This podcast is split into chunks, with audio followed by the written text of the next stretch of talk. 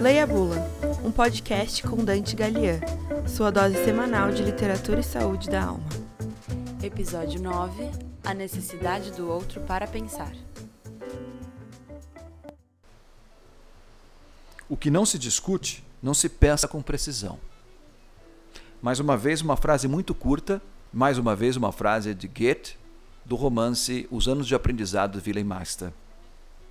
E, de novo, como na precisão e, nas, e no aspecto sintético de uma frase, temos aqui uma, um campo de reflexão e de, de temos aqui um campo de reflexão e de meditação extremamente amplo e profundo. Qual a relação que existe entre pensamento e palavra? Pensamos antes de falar? Falamos para pensar? Esse é um tema que já vem sendo trazido é, pela filosofia desde a época de Sócrates, quando ele intuitivamente ou implicitamente dizia que pensar sem o outro é praticamente impossível.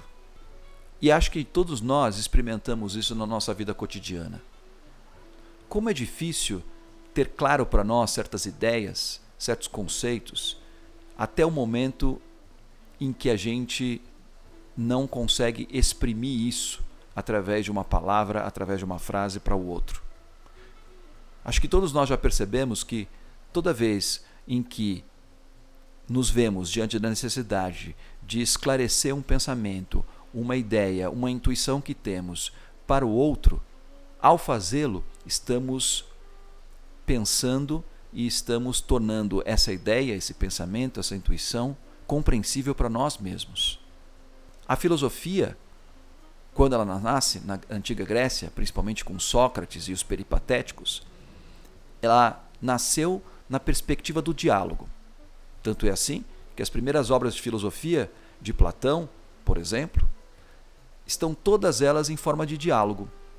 O filósofo, toda vez que ia investigar uma ideia, ia colocar em debate uma ideia, o fazia através do diálogo com o outro. Na modernidade, isso se perdeu. E é interessante que a filosofia moderna é um diálogo do filósofo consigo mesmo. A maioria deles, infelizmente, acabou morrendo louco. Essa perspectiva de pensar sozinho, de não estar relacionando aquilo que queremos pensar e exprimir na relação com o outro, acaba gerando uma falta de comunicação e uma falta de compreensão dos conceitos para nós mesmos. Estamos precisando, e nesse ponto Goethe mais uma vez é profético, estamos precisando de espaços de troca. É cada vez mais importante que, para que a gente tenha claro aquilo que estamos pensando, aquilo que queremos exprimir, que tenhamos espaços e tempos de encontro para com o outro, de forma que aquilo que vamos amadurecendo na nossa solidão, no nosso silêncio, possamos, no momento adequado e na medida certa, trocar com os outros. Exprimir as nossas ideias não é só trazê-las para fora e torná-las compreensíveis para o outro, mas é também e principalmente uma maneira de testá-las, de observá-las diante do outro para nós mesmos, ou seja, só aquilo que a gente consegue comunicar para o outro e fazer com que seja compreensível para o outro se torna também compreensível para nós mesmos.